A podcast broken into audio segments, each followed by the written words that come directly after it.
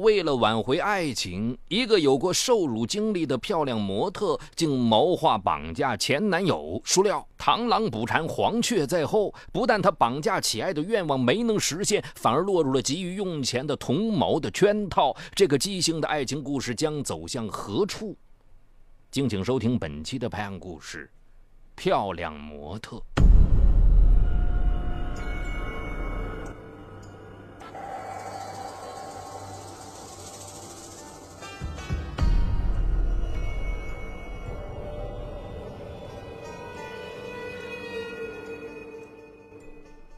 许燕出生在一个小山村，却生就一副姣好的面容和高挑的身材。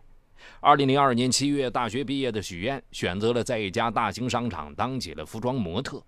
干服装模特这一行很累，一站就是一天，每天下班回到住处，她几乎都要瘫倒。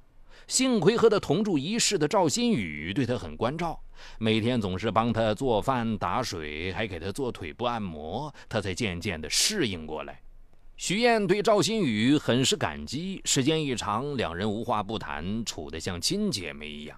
赵新宇比许燕大两岁，在同一家商场当模特，处事经验比许燕多得多。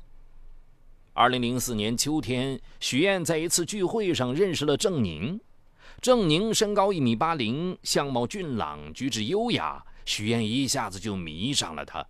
郑宁对许燕也很有好感。席间，郑宁告诉许燕，他是本地人，二十九岁，父母都是一家医院的主任医师。他在研究生毕业后进了一家外资公司。郑宁很温情地对许燕说：“你一个女孩子单身在外太不容易了，一定要照顾好自己。以后有什么困难就告诉我，我会尽力帮你的。”他这一席话说的，许燕心里暖暖的。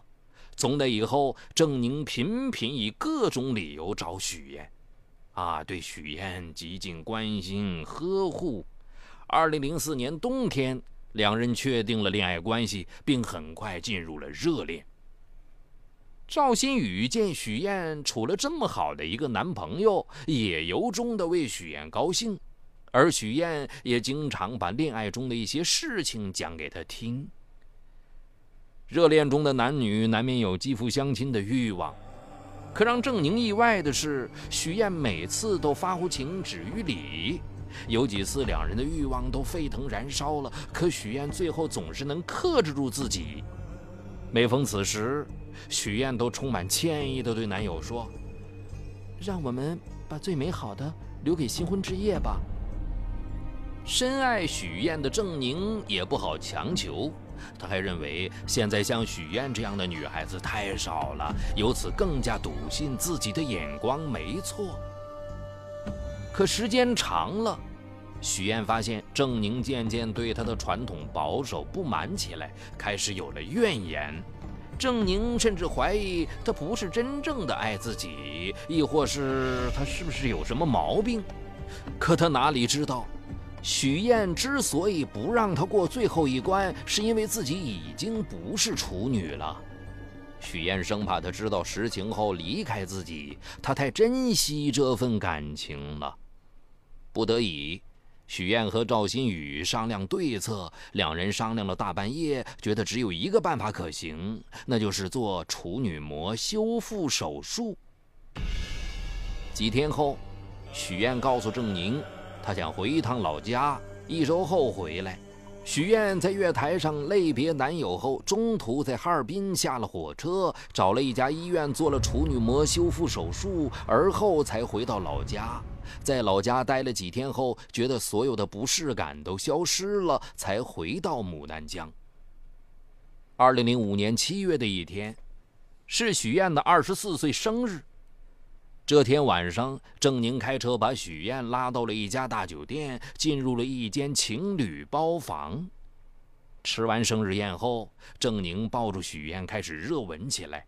当他的手颤抖着试图解开女友的衣服时，许燕破天荒没有拒绝，而是在男友的耳根一语般的说着：“别在这里啊，到你住的地方吧。”喜出望外的郑宁立即打车回到住处，一进门便和许愿拥在一起，随后两人双双倒在床上。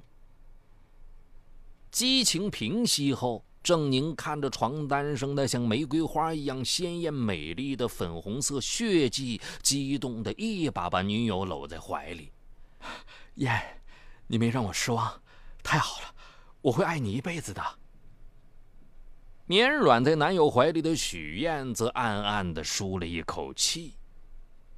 两个月后，郑宁把许燕领回家里，郑父郑母对这个漂亮、勤快、懂事的准儿媳也很满意。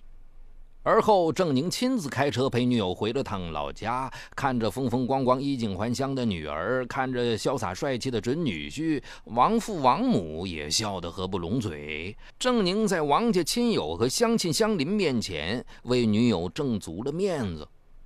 回来后，两人开始过起了同居生活。二零零五年夏天，郑宁带女友去参加一个宴会，许燕突然脸色大变。原来前来参加宴会的一个客人，他认识，而这个客人似乎也认出了他。客人的表情也变得极不自然起来。可忙于应酬的郑宁却没有察觉两人的尴尬。原来。许燕在大学期间的一次暑假，为了挣下一学年的学费，曾到一家酒店打工。有一天午夜，疲惫不堪的许燕正要回学校休息时，老板要她去为最后一桌客人服务。为了提神，他伸手接过了老板递过来的一杯茶水，一饮而尽。随后来到客人所在的单间，谁知他不一会儿就克制不住的睡着了。第二天早晨醒来时，他竟发现自己一丝不挂的与昨夜的一个客人躺在床上。事后，面对痛哭流涕的许燕，老板塞给他两千元钱，威胁他说：“如果他报警，就把这事儿捅到学校，让他无法做人。”许愿心想，自己孤身一人，这件事怎么也说不清楚。另外，这件事一旦传开去，他的脸往哪儿搁？搞不好还要被学校开除学籍，自己多年的努力和家人的劳苦都会付诸东流。无奈之下，他只好把这段屈辱埋在了心里。今天遇到的这个客人，就是当初夺走他贞操的人。整个吃饭过程中，许燕如坐针毡，面色苍白，冷汗直流。她找了个借口提前回家了。回到家后，许燕的紧张心情也没有缓解，她的心里一直在矛盾地纠扯着，要不要把以前那段经历告诉男友呢？夜半时分，郑宁回来了，他一进门就关心地问女友怎么样了，吃药了没有。男友的关心。让许燕的愧疚感更增，她忍不住说道：“娘，我们分手吧，我配不上你。”郑宁闻言大惊，忙问他怎么回事。许燕哇的一声大哭起来，把自己曾经失身和修复处女膜的事情一五一十的告诉了男友。听完女友的哭诉，郑宁一下子惊呆了，他半天没怎么反应过来。良久，郑宁抱着头，痛苦地蹲了下去。这究竟是怎么回事啊？那一刻，他真想痛骂、痛打女友一顿，可他克制住了自己。那些事毕竟不是女友的错，更重要的是，他还深爱着女友，他恨不起来。那一夜，他在沙发上坐到了天明。第二天早晨。郑宁对痛苦不堪的女友说：“把过去的事情都忘掉吧，这些事情不能怪你。无论如何，我都会像从前一样爱你。真的，请你相信我。”男友的一番话让许愿感动极了，她本来已经做好了分手的准备。然而，许愿很快发现，她和男友的爱再也回不到从前了，两人之间好像多了一道无形的屏障。以往两人在家里是欢声笑语、真爱融融，可现在是对灯枯坐、沉默无语。男友后来索性不再碰她，就连正在筹备中的婚礼也停止了。许愿把这一切都告诉了赵新宇，赵新宇直骂许愿是傻瓜，可许愿一点也不恨男友的薄情，她知道他心里太苦，她能做的就是无微不至的关爱他，用自己的真诚和柔情来慢慢融化他心里的坚冰。有一天夜里，郑宁醉醺醺的回到家里，突然放声大哭，许愿吓坏了，她把男友搂在怀里，宁。你是不是有什么心事啊？有心事你就告诉我，别闷在自己心里，憋坏自己。哪怕你要离开我，我也能接受。我只求你千万别委屈自己。对不起，我不是有意这样的，我心里太苦了。我接受和忘记那些事儿需要过程。许燕最担心的事情终于发生了。一天，许燕看到男友给她留了一张字条。燕，我出差了，要过几天才能回来。我曾经以为时间能让我忘记了一切，我为此付出了一个多月，可我还是失败了。如果你不让我知道那些事情该有多好，可现在一切都已无法挽回了，我们只能分开。第二天，许燕就另找了一个住处，搬出了男友的房子。在许愿看来，男友就是她的精神支柱，是她的天空。她的心里还强烈的爱着男友。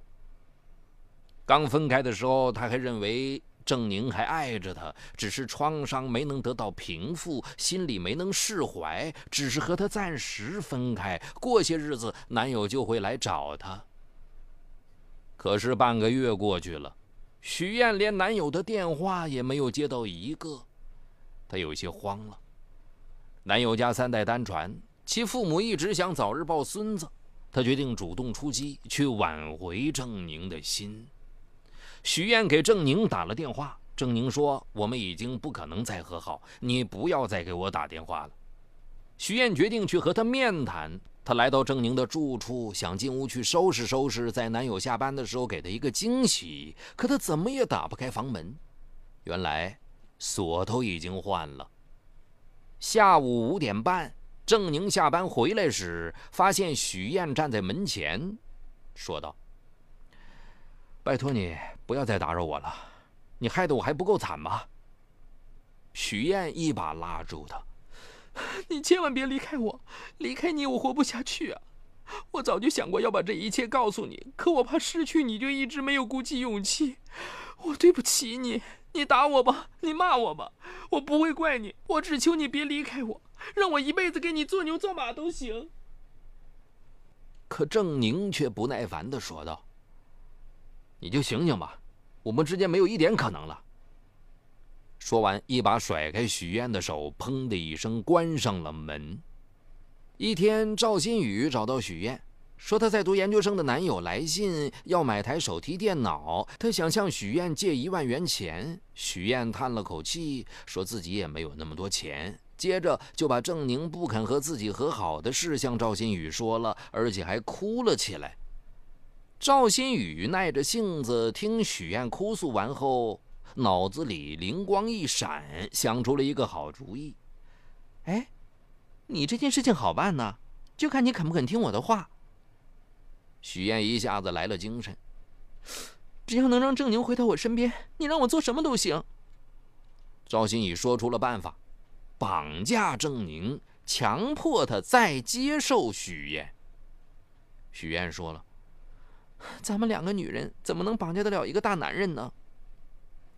这不难呢，只要咱们用点计策，比如用放迷药的饮料把他迷倒。嗨，只要你听我的，保证会成功。”天真的许燕哪里知道，这是赵新宇给她设下的一个陷阱。赵新宇的真实目的是想绑架她，来敲诈郑宁一笔钱，以解男友的燃眉之急。对许燕和郑宁两人的感情纠葛颇为了解的赵新宇认为，郑宁还爱着许燕，只是心里一时不平衡而已。他认为郑宁是不会因为区区一万元钱置许燕的生死而不顾的。赵新宇接着说。另外还有一件事，我本不该说，因为咱们是好姐妹。可由于我现在正急着等钱用，就不能不说了。这个事儿事成之后，你给我一万元的酬金怎么样？许燕想了想，说：“这事儿要是能成功，真能成功的话，我一定想办法给你钱。郑宁他们家是很有经济实力的。”这天晚上，赵新宇和许燕来到市郊的一套公寓。进屋后，赵新宇对许燕说：“我到外面给郑宁打电话，就说你病了，要他明天来看你。”骗住许燕后，赵新宇来到外边的一家网吧，给郑宁发信息，叫其往许燕的手机上存钱。他想等第二天拿许燕的身份证，背着许燕再取出来。回到公寓后，赵新宇告诉许燕：“啊，郑宁叫你好好养病，他说明天中午过来看你。”许燕听信了他的话，很高兴。第二天上午，赵新宇叫许燕在公寓里独自等郑宁，自己则到电话收费处查看郑宁有没有给许燕的手机存钱。发现没存后，他有些失望。这时，他又改变了主意，觉得与其让郑宁把钱存在许燕的手机上，不如存在自己的账户上。于是，他在一家商店买了八米长的绳子后，又用捡到的身份证到储蓄所开了个存折。接着，他还到一家超市开了一个寄存柜，把事先准备好的许燕的东西放了进去，然后把箱柜号和开箱密码给郑宁发了过去。回到公寓后，赵新宇告诉许燕：“我又给郑宁打电话了，他说他不来了。”接着便大骂郑宁失信。吃过午饭，赵新宇对许燕说：“郑宁不来了，看起来你们和好没希望了。”你就装着被人绑架了，让他出点钱吧，这样也没算白忙活。许愿赌气答应了。赵新宇又对许愿说：“为了装的逼真一点，我得用绳子把你的嘴勒上，手脚捆上。”许愿同意了，把许愿的嘴巴勒上后。赵新宇用许燕的手机给郑宁打电话，叫他听许燕挨打的哭声。随后，他又给郑宁发短信，限定郑宁在明天上午十时前把一万元钱存到账户上，否则就再也见不到许燕了。晚上，赵新宇和许燕又继续了下午的游戏。不同的是，赵新宇真的下重手打许燕了。他先是用皮带抽打许燕，然后又用砖头击打许燕的头部，还用壁纸刀割许燕的右手腕。许燕大哭大叫。赵新宇打电话叫郑宁听惨叫声，用折磨许燕的办法逼郑宁快些存钱。这时许燕见赵新宇真的下手打自己，明白自己中了赵新宇的圈套，可为时已晚。赵新宇的办法还真奏效了。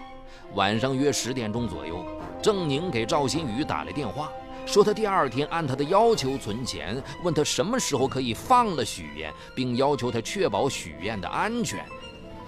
经过一番谈判后，两人达成协议，赵新宇拿到钱后放人。放下电话，赵新宇笑了，他仿佛已经看到花花绿绿的钞票在自己眼前舞动，他仿佛看到自己在男友的怀中幸福的依偎。可赵新宇的美梦没做多久，外面就传来了激烈的破门声。还没等他反应过来，警察就已经冲了进来。原来，郑宁在确信许燕真的被人绑架了之后，立即拨打幺幺零报警。警方用技术手段确定了赵新宇和许燕的具体位置之后，一举将赵新宇抓获。许燕被解救时。反复向警方表示，这一切都是他自愿的，不要追究赵新宇的责任。得知事情原委的郑宁异常震惊，他在接受采访时说：“我没有想到许燕竟会如此疯狂，这太荒唐了。”牡丹江市中级人民法院作出终审裁定，赵新宇和许燕分别被以敲诈勒索罪判处有期徒刑一年，缓刑处理。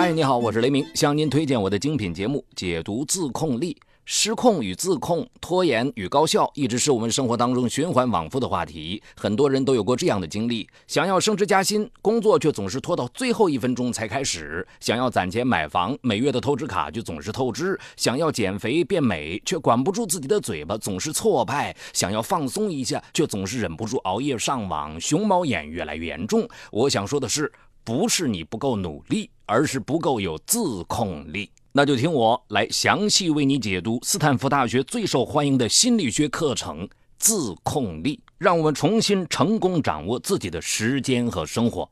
就在蜻蜓 FM 搜索框里搜索“自控力”三个字，目前已有几十万人做出选择，并借此开始了改变。